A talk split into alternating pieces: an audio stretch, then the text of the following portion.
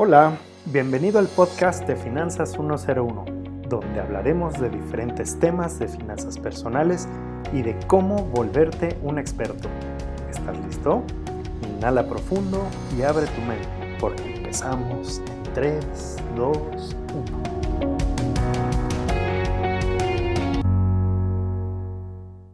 Siempre he pensado que en la escuela no nos enseñan nada sobre finanzas personales y que lo que aprendemos lo aprendemos por las personas con las que convivimos y por los hábitos financieros de nuestra familia. Así que normalmente salimos al mundo a ganar dinero sin saber bien cómo manejarlo y qué es bueno y malo para nuestras finanzas personales.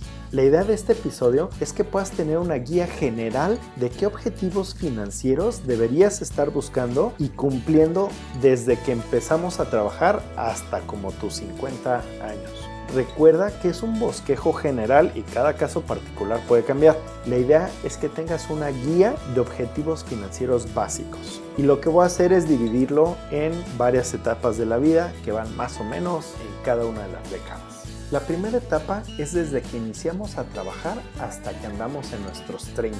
Esta es una etapa en la que aprendemos mucho y típicamente ganamos poco, pero saboreamos mucho la libertad de hacer lo que querramos con nuestro dinero y nuestro tiempo. Naturalmente es una etapa de mucha experimentación sobre lo que queremos hacer en la vida y tomamos muchos riesgos. Así que aquí te van algunos tips en el manejo de nuestros ingresos. Establece un ingreso constante. Crea y acostúmbrate a seguir un presupuesto para que tengas una buena salud financiera. Recuerda que tienes que lograr vivir con menos de lo que ganas. También tienes que iniciar con tu red de seguridad. Contrata un seguro de gastos médicos mayores. Saca una tarjeta de crédito y enséñate a utilizarla. Recuerda que no es un dinerito que te están regalando. Acostúmbrate a totalearla mes con mes. O sea, es pagarla toda, ¿no? En el tema de las inversiones y del ahorro, recuerda que tan pronto empieces a ganar dinero, tienes, subrayo, tienes que ir ahorrando el 10% de tus ingresos totales para tu retiro. Abre cuentas de ahorros para metas a corto y mediano plazo. Y si vas a tener deudas, evita endeudarte demasiado. Los pagos que hagas a estas deudas, trata de que no pasen del 20% de lo que ganas. Los hábitos financieros que logres en esta etapa serán con los que seguramente vivirás el resto de tu vida, así que escógelos con cuidado. Si llegas a tus 30 sin el control de tus finanzas personales, irás cuesta para arriba para intentar dominarlas en las siguientes décadas. La siguiente etapa será desde tus 30 hasta tus 40. Y esta es una etapa en la que sigues creciendo profesionalmente o en tu negocio mientras formas una familia. Aquí incrementarás tus ingresos y por eso es bien importante que no te acostumbres a despilfarrar el dinero. Normalmente seguimos tomando riesgos, pero ya los eliges un poco mejor. Entonces, en el tema del manejo de tus ingresos, crea un fondo de emergencia que tiene que ser mínimo 6 meses de tus ingresos más los deducibles de tus seguros de gastos médicos. Busca nuevas fuentes de ingresos. Contrata un seguro de vida o invalidez para cuidarte a ti si ves solo o para proteger a tu familia en caso de que llegues a faltar. Haz un testamento en el tema de ahorro e maximiza las aportaciones que puedes hacer a tu Afore con lo que te igualan en donde trabajas. Comienza fondos de ahorro para la educación de tus hijos. Si no has empezado con tu plan personal de retiro, todavía estás en buen momento, pero tendrás que ahorrar el 25% de tus ingresos para que puedas lograr juntar algo decente.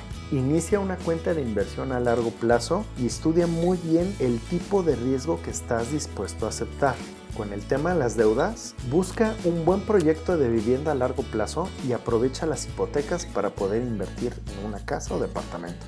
Elimina las deudas no relacionadas con tus hipotecas y recuerda que el pago de tus deudas no deben de pasar del 30% de tus ingresos, si no te van a meter en problemas. En la siguiente etapa, que es de tus 40 a tus 50, deberás empezar a ver consolidar tu carrera o tu negocio. Disfrutar un poco más del tiempo con tu familia, así como tener una madurez que te debe permitir saber hacia dónde quieres ir y llevar una buena planeación de tu patrimonio. Típicamente toma solo los riesgos bien calculados.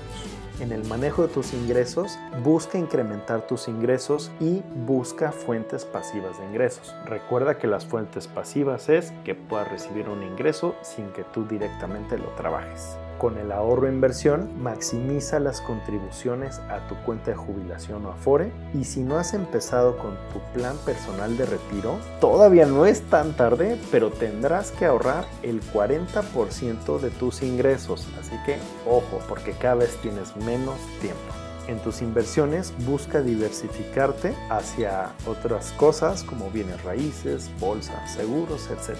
Con el manejo de tus deudas, realiza pagos adicionales a tu hipoteca y de la misma forma recuerda que el pago de tus deudas no deben de pasar del 30% de tu ingreso. Y la siguiente etapa que es básicamente después de tus 50, aquí deberás empezar a ver los resultados de los objetivos de largo plazo que te planteaste en tus 30. Normalmente tienes una claridad para diferenciar lo que está bien y lo que está mal, hablando de las finanzas, y no te gustan los riesgos. En cuanto al manejo de tus ingresos, vuelve a revisar tu testamento y haz los ajustes necesarios. Sigue generando fuentes pasivas de ingreso y en algunos casos empiezas a recuperar el ingreso que antes dedicabas al pago de las escuelas de los hijos. En el ahorro e inversión, examina tu portafolio de inversiones y diversifícalo si es necesario. Empieza a bajar los riesgos a los que estás expuesto. Si no has empezado tu plan personal de retiro a estas alturas, tendrás que ahorrar el 60% de tus ingresos para juntar un poquito. Realiza los ajustes necesarios para que puedas tener un buen plan de retiro y busca consolidar tu patrimonio. Si se fijan en las diferentes etapas, vamos viendo una progresión sobre lo que ganamos y en lo que invertimos y gastamos. A cualquier edad es buena idea asesorarte con un profesional financiero para las diferentes metas que tengas y que te puedas proteger también de los riesgos. En las inversiones tanto como en los seguros tendrás que revisar cada tres años si estás bien cubierto o si quieres hacer cambios. En cuanto a tus deudas, siempre ten presente que tienes que llevar un muy buen control de ellas. Recuerda que cuando pasa el pago de tus deudas el 30% de tus ingresos, es cuando pone en peligro tu salud financiera. Y siempre tienes que ahorrar una parte de tu ingreso para el futuro, no nada más para viajes o cambiar de coche cada 2-3 años entre antes inicias en la vida a hacer esto, menos porcentaje de tus ingresos necesitarás para vivir dignamente en tu retiro. Moraleja, en el tema de las finanzas personales, entre antes empiezas a tener finanzas sanas y a saber manejar tu dinero, mejor futuro tendrás porque generarás buenos hábitos y te protegerás de los golpes financieros que te ocasionan los imprevistos. Si llegas hasta mitades de tus 30 sin tener un fondo de emergencia, un plan de retiro, que tengas ahorros para objetivos como la educación de tus hijos o que no estés invirtiendo, te estás dando un balazo en el pie para más adelante en la vida. Siempre podrás empezar todo un poco más tarde, pero recuerda que te estará costando más y juntarás menos. Y en verdad nunca eches en saco roto el tema del retiro.